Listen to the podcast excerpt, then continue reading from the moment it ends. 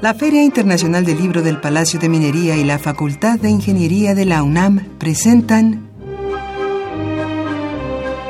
La Feria de los Libros. Un acercamiento a la lectura.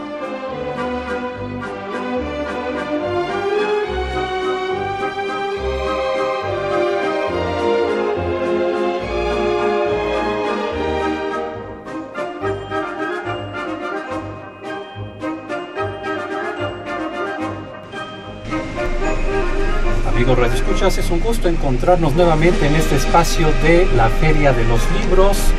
Hoy lunes 10 de octubre del 2016. Los saludamos con el gusto de siempre en los controles técnicos Socorro Montes, Miriam Trejo Rodríguez en la producción, Marco Lubián en los teléfonos, listo nuestro amigo Marco Lubián para recibir sus llamadas y sus comentarios, Alfredo Asensio, aquí también tomando las fotografías que se verán muy rápidamente en nuestra cuenta de Twitter y también es un gusto saludar a Leslie Terrones aquí en esta mesa de conducción. Leslie, muy buenas tardes.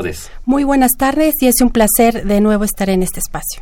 Y vamos recordando nuestras vías de comunicación. Claro, mi nombre es Arfaxado Ortiz y primeramente nuestro teléfono. Así es, ustedes pueden eh, establecer comunicación a través de nuestro teléfono en cabina, el 55 36 89 89, o bien también nos pueden seguir a través del Twitter, arroba ferialibros o arroba arfaxad ortiz. Esa es mi cuenta personal, ahí nos encontramos en Twitter y ahí nos saludamos. También nos pueden escuchar a través del internet en www.radiounam.unam.mx y tenemos nuestro correo electrónico. Así es, es la feria de los libros arroba gmail.com. Y si gustan escuchar programas anteriores de esta, la Feria de los Libros, lo pueden hacer en www.radiopodcast.unam.mx y también estamos en Facebook. Así es, nos pueden usted eh, visitar a través del Facebook oficial de la feria, facebook.com Filminería. Así es, todas estas vías de comunicación para que ustedes amigos hagan sentir su voz aquí en la Feria de los Libros y Leslie nos dirá quiénes son nuestros invitados del día de hoy. Así es, esta tarde vamos a hacer un enlace telefónico con el licenciado Fernando Martín Velasco, quien nos va a hacer una invitación al primer encuentro Libertad por el Saber del Colegio Nacional. Y también en cabina vamos a charlar con la joven poeta mixteca Nadia López, bienvenida. Es becaria también de la Fundación para las Letras Mexicanas. También tendremos nuestras notas de pie de página con novedades editoriales para esta semana, así que amigos preparen pluma y papel y tendremos nuestras recomendaciones de cartelera de actividades en torno al libro y la lectura para esta semana. Todo esto en los próximos minutos aquí en la Feria de los Libros. Y también, como cada lunes, tenemos libros de obsequio y Leslie nos dirá cuál es la pregunta que deben responder para que puedan llevarse alguno de estos libros. Ahí va la pregunta. Así es, ¿qué haría para difundir las lenguas y la literatura indígena? Esa es la pregunta, amigos, ¿qué harían para difundir las lenguas y la literatura indígenas? Ahí está la pregunta y también Leslie nos dirá cuáles son los libros que se van por la vía del teléfono. Así es, se pueden llevar un ejemplar de Cuentos de Hadas Amorosas y otros textos de René Áviles Favila, cortesía de Ediciones del Ermitaño, y también pueden llevarse un ejemplar de Paludismo, Ciencia y Sociedad de Manuel Martínez Báez y Adolfo Martínez Palomo, una cortesía del Colegio Nacional. Y para nuestros amigos que se comuniquen a través de arroba ferialibros, ahí van los títulos que pueden solicitar. Un ejemplar de Razón de Bestia de Hugo Plasencia, un ejemplar de Corre o El Dolor Plástico y un ejemplar de El Príncipe Medusa.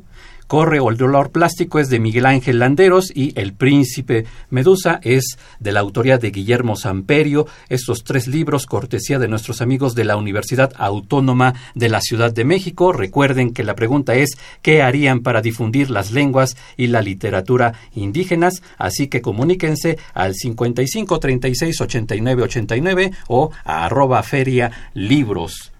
Y pues hacemos un paréntesis para recordar a René Avilés Favila. Todavía no nos recuperamos de la pérdida de Luis González de Alba, cuando tenemos que lamentar la pérdida de otra gran figura en la cultura y la literatura de México, René Avilés Favila, Ciudad de México 1940-2016, escritor, promotor cultural, periodista y académico. Fue periodista tanto de temas políticos como culturales, trabajó diversos géneros literarios como el cuento y la novela. Algunos de sus libros son Los Juegos, Memorias de un comunista, El amor intangible, El Evangelio según René Avilés Favila, entre otros. A lo largo de su trayectoria recibió reconocimientos como el Premio Nacional de Periodismo y la Medalla Bellas Artes. El cuento El banquete de Ulises pertenece al libro De Sirenas a Sirenas, Universidad Autónoma Metropolitana 2014, texto que el autor escribió a los 25 años. El relato está inspirado en la Odisea y describe el arribo de Ulises y sus hombres a la isla de Ea y su encuentro amoroso con Circe. A continuación presentamos un fragmento en la voz del propio René Avilés Favila y agradecemos a descargacultura.unam.mx la información y la grabación de René Avilés Favila. El largo trayecto de Ulises hacia su natal Ítaca tuvo acontecimientos inesperados y asombrosos. Muchos de ellos están narrados en la Odisea, otros no, y de algunos hay versiones contradictorias. Acerca del encuentro entre Circe y el astuto Ulises, hay razones para suponer que la más fidedigna es la siguiente, aunque muchos estudiosos de aquel periodo la refutan. El poeta Rubén Bonifaz Nuño está de acuerdo con ella. Ulises y sus hombres llegaron a la isla de la bella Circe.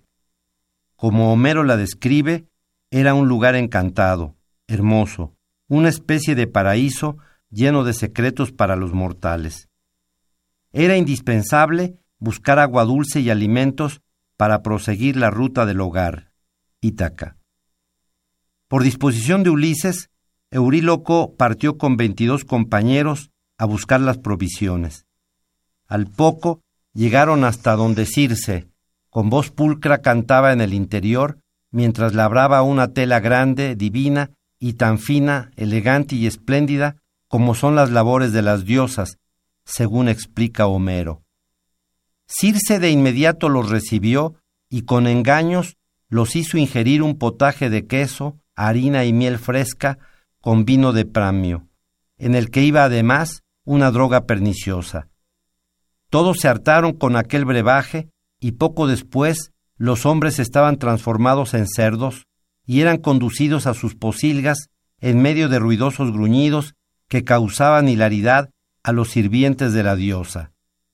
Según Homero, Euríloco retornó con Ulises, cosa inexacta, pues de haberlo hecho, nadie hubiese podido reconocerlo, convertido como estaba en puerco. Esta es la voz de René Avilés Favila, un pequeño homenaje que le hacemos aquí en la Feria de los Libros a este gran escritor que lamentablemente fallece el día de ayer. Y Leslie, pues ya tenemos a Fernando Martín Velasco en la línea. Así es, eh, bienvenido Fernando Martínez a la Feria de los Libros. ¿Cómo está? Hola, muy bien, muchas gracias. Bueno, sabemos que el Colegio Nacional eh, nos está haciendo una invitación al primer encuentro, Libertad por el Saber, eh, que realmente van a reunir más de 50 científicos e intelectuales de todo el mundo para pensar precisamente en la muerte. ¿Nos puede comentar un poco sobre este encuentro?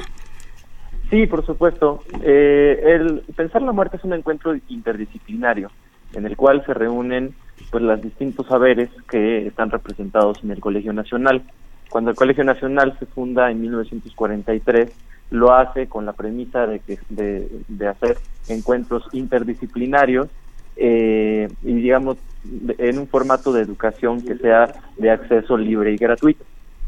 Entonces, eh, de forma bastante natural, eh, el encuentro entre pensadores como Diego Rivera, con Manuel Sandoval Vallarta, que era físico, o con Arturo Rosenbluth, que era eh, fisiólogo, eh, vuelve una, una forma natural de enfrentarse al conocimiento. Y el encuentro Libertad por el Saber simplemente es la traducción de ese espíritu que ha encarnado el colegio a lo largo de las décadas para eh, pensar un tema en común, que en este primer caso pues es la muerte, es decir, la muerte desde la memoria, la muerte desde eh, las leyes, la muerte desde la astronomía, la muerte desde la biología, desde la filosofía y desde la literatura, por supuesto. Ok, ¿y qué, qué tipo de actividades podemos encontrar en este encuentro? Eh, bueno, pues tendremos eh, mesas de diálogo, tendremos conferencias, tendremos exposiciones eh, eh sobre extinciones, tendremos un par de conciertos en el templo contiguo al Colegio Nacional, Templo de la Enseñanza, de manera que va a haber toda una serie de actividades bastante muy diversas. Eh, pueden consultar la pueden consultar toda la agenda en la página del Colegio Nacional, colinal.mx, o en el micrositio del encuentro que es pensarlamuerte.mx. Ok, este encuentro multidisciplinario va, a tener, va, a tener un, un, lugar entre los días del 16 al 22 de octubre. Así es, eh, van a ser jornadas eh, bastante largas donde, como siempre, pues, la gente puede entrar al Colegio Nacional de forma completamente gratuita, sin tener que hacer ninguna especie de registro previo, con el único afán de eh, pues lo que dice el lema del Colegio Nacional, libertad sobre el saber, todo mundo puede ir, y van a estar algunos de los especialistas en sus áreas más connotados del mundo, entonces, pues eh, eso es algo que el Colegio Nacional, cumpliendo su misión, lo abre para la sociedad mexicana. Perfecto. ¿Nos puede contar brevemente eh, quiénes participarían en estos, eh, coordinando ciertas mesas y temas?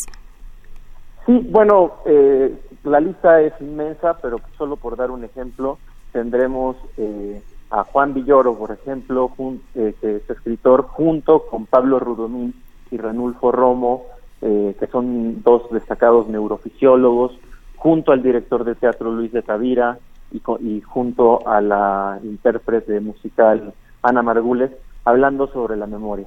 La memoria como la, eh, más bien, sobre el olvido, el olvido como la muerte de la memoria. Eso es un solo ejemplo. O tendremos, por ejemplo, hablando de las extinciones, a Antonio Lascano, eh, que es un especialista en el origen de la vida, el origen biológico de la vida, con dos invitados extranjeros, Bruce Knoll y eh, no, Andrew Knoll y Bruce Lieberman, que vienen de la Universidad de Harvard y de la Universidad de Kansas respectivamente. Eh, tendremos a su vez, eh, por ejemplo, el, en, la, en el concierto de inauguración, tendremos la presencia del coro de la Universidad de Notre Dame, que estarán haciendo un recuento largo de las eh, muchas composiciones que ha tenido la música de cámara inspiradas en la Divina Comedia de Dante y los mundos más allá de la muerte. De manera que es solo un ejemplo. Eh, tendremos mesas sobre historia, por ejemplo, con Enrique Krause y, Javier García Diego. Tendremos mesas sobre poesía con Vicente Girarte, El Sacro, Germán Bravo Varela.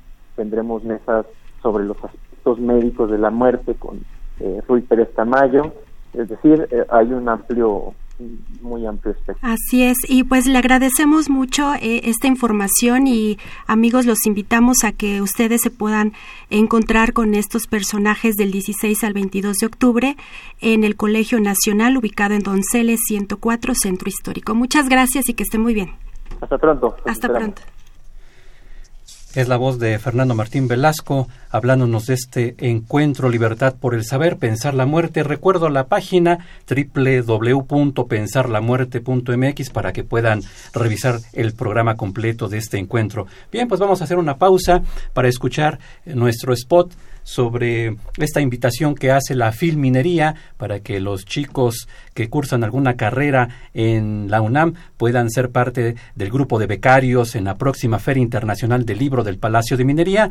Unido a ese spot va nuestra nota de pie de página y también recordando nuestras vías de comunicación, el 55 36 89 89 nuestra cuenta en Twitter, arroba ferialibros, y también recordando nuestra pregunta, ¿qué harían amigos para difundir las lenguas y la literatura indígenas? Esta pregunta a propósito, porque estaremos platicando con nuestra invitada Nadia López García. Precisamente por eso va esta pregunta, ¿qué harían para difundir las lenguas y la cultura indígenas. Y nuestra nota de pie de página se llama Siete Cabras. Esa es la nota que escucharemos, un libro que nos ofrece Elena Poniatowska y que publica Ediciones Era. Así que vamos a esta pausa y regresamos con más aquí en la Feria de los Libros. La 38 Feria Internacional del Libro del Palacio de Minería convoca a estudiantes o recién egresados de la UNAM a formar parte de su grupo de becarios en actividades culturales. Buscamos iniciativa, excelente comunicación y facilidad para trabajar en equipo. Se ofrece remuneración económica. Entra a filminería.unam.mx y consulta las bases.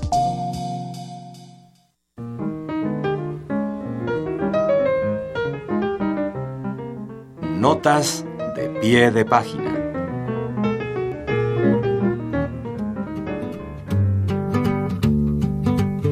Ediciones Era publicó Las siete cabritas de Elena Poniatowska. La obra reúne siete espléndidos retratos de mujeres imprescindibles en la cultura mexicana, como Frida Kahlo, Naui Olin, Pita Amor, Rosario Castellanos, María Izquierdo, Elena Garro y Nelly Campobello, echando mano de memorias, entrevistas, cartas, obras, comentarios críticos, anécdotas y recuerdos personales, la autora esboza la figura y la biografía de cada una de ellas con trazos ágiles y emocionantes, donde nos dota de una galería de antepasadas formidables.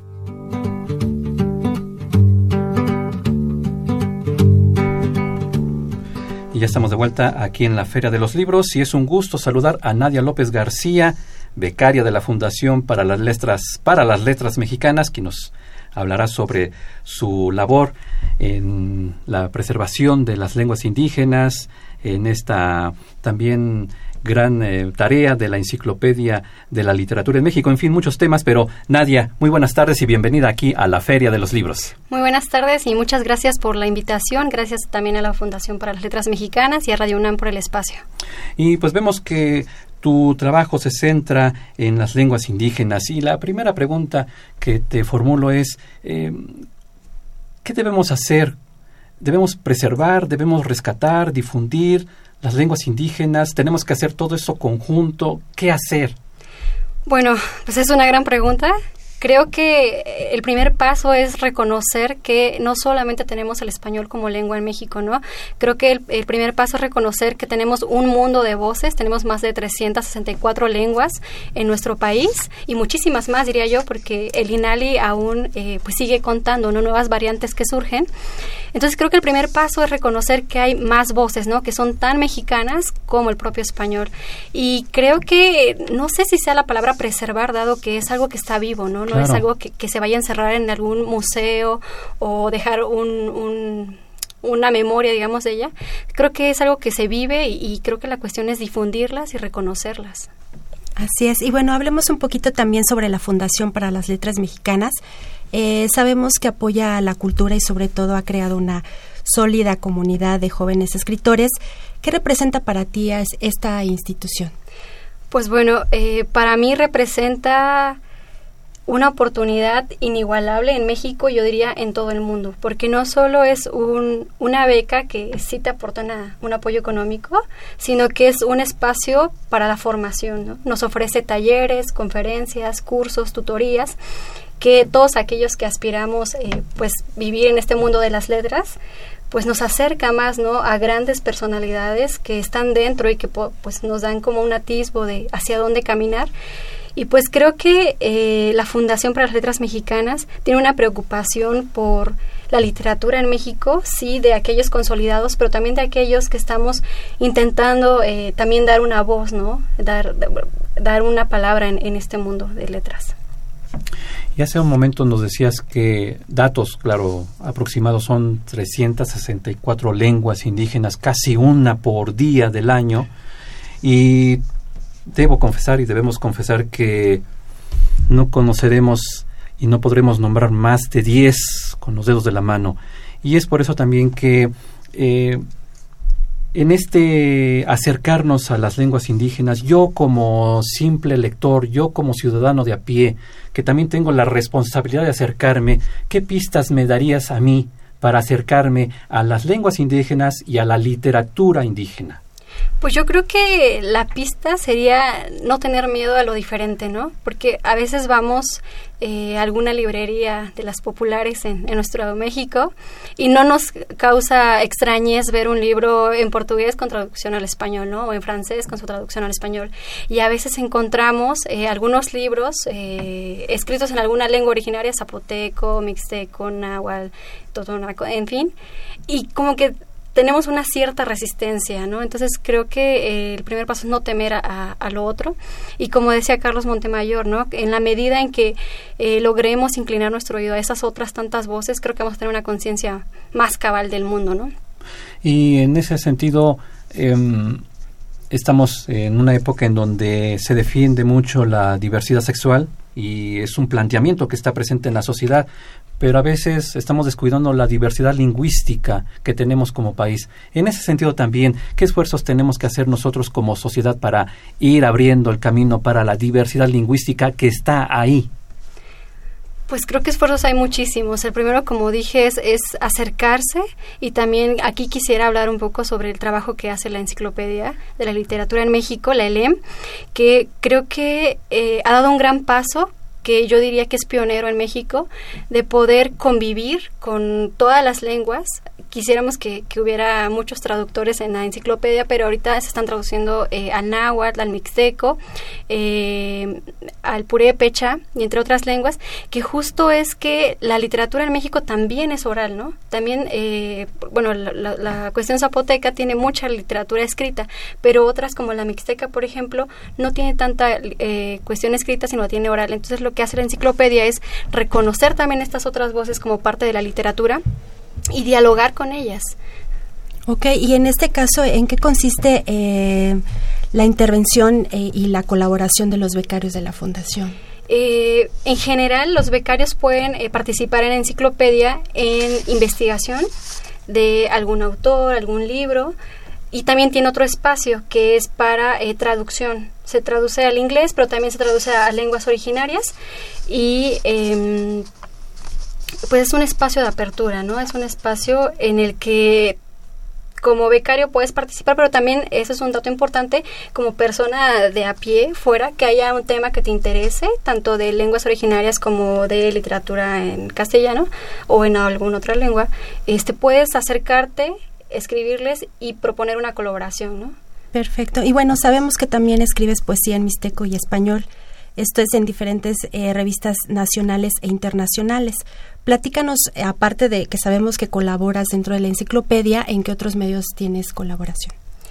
Pues eh, en otros medios. Pues sí, en las revistas, en las diferentes revistas, cómo se, cómo surgió este acercamiento para, para pues realmente plasmar esta colaboración tuya. Bueno, hay una revista en particular que es MEXBCN, que es en España, que justo ellos cuando me proponían hacer un, una columna sobre literatura este, mexicana, digamos, me decían, pues, ¿por qué no proponer una que sea en mixteco y, poner poesía ahí, no?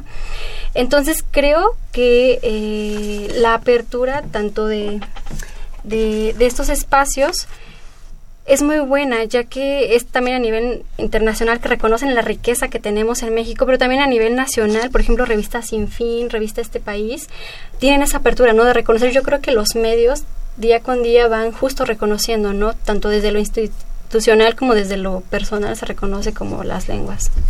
Para ir cerrando nuestra entrevista, porque el tiempo vuela, pero eh, quiero pedirle a nuestra invitada Nadia si puede recordar alguna frase de algún poema suyo, en lengua originaria y después que nos lo pueda decir en español muy breve mientras yo leo alguna de las llamadas.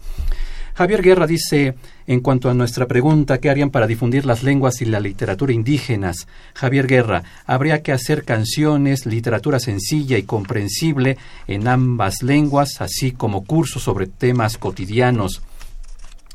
Emilio Avilés dice que se vuelva un decreto oficial la enseñanza de las lenguas indígenas y saluda al equipo y a la invitada de hoy. Josefina Cruz, es difícil porque no hay presupuesto para ello, pero podía ser una respuesta el difundirlas con cuentos para niños y adultos, pero sobre todo en la ciudad en donde no se conoce lo que se vive en las comunidades. A través del el Twitter tenemos el comentario de Casu Rock. Yo creo que un círculo de lectura que incluya este tipo de literatura, con poesía, por ejemplo, Norberto Zamudio, para difundirlas, organizaría talleres de lectura y escritura en lenguas indígenas para la población en general y manda saludos.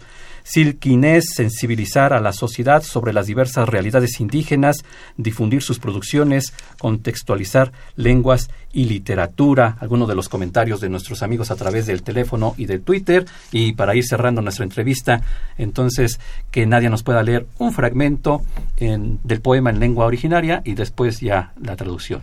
Ok. Nutsika. Kachiyu, Nutsika, Tutsi iniyu, Na Aisha. Nasaña, Nishicio. En la lejanía. Dicen que en la lejanía duele más respirar y el recuerdo se hace vivo. Es una pequeña frase. Pues amigos, ahí está la invitación para que nos acerquemos a las lenguas indígenas y en particular a el trabajo de Nadia López García, a quien le damos las gracias por esta presencia aquí en la Feria de los Libros. A ustedes, gracias.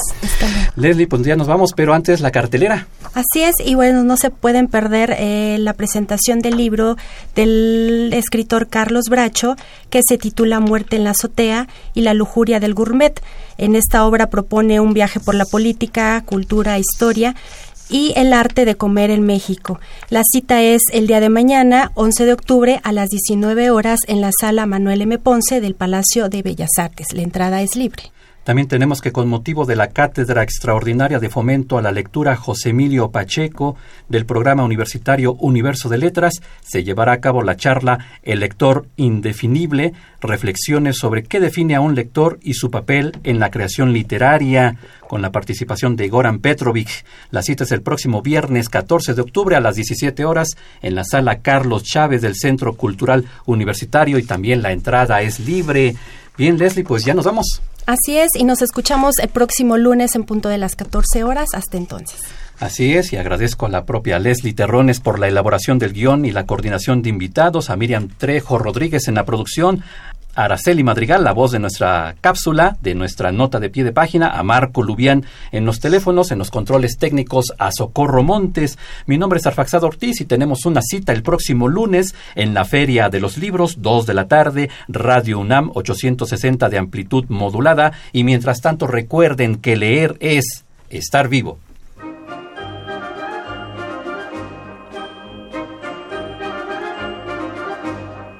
La Feria de los Libros. Un programa de la Feria Internacional del Libro del Palacio de Minería que organiza la Facultad de Ingeniería en coproducción con Radio UNAM. Idea original Fernando Macotela.